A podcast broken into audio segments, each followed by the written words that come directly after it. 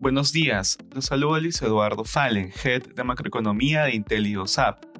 El día de hoy, martes 10 de mayo, los mercados alrededor del mundo muestran rendimientos mixtos mientras los inversionistas evalúan las perspectivas de crecimiento para este año. De manera particular, en Estados Unidos los futuros avanzan luego de las significativas pérdidas registradas durante los días previos. Así, los futuros del Nasdaq son los que lideran las subidas. Estos movimientos se dan mientras la tasa del tesoro a 10 años retrocede hasta ubicarse por debajo del 3% ante temores de un menor crecimiento económico alrededor del mundo. En el plano corporativo, las acciones de pelotón caían más del 17% previo a la apertura del mercado, luego de reportar pérdidas más grandes de las esperadas.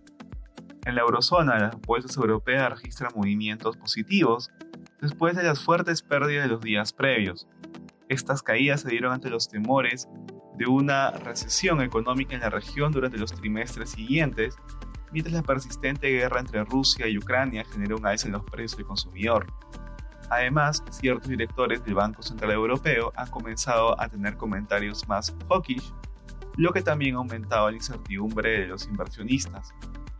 En Asia, el Hansen cerró a la baja luego de que se anunciara que las medidas para evitar mayores contagios por COVID-19 se endurecerán en Shanghái.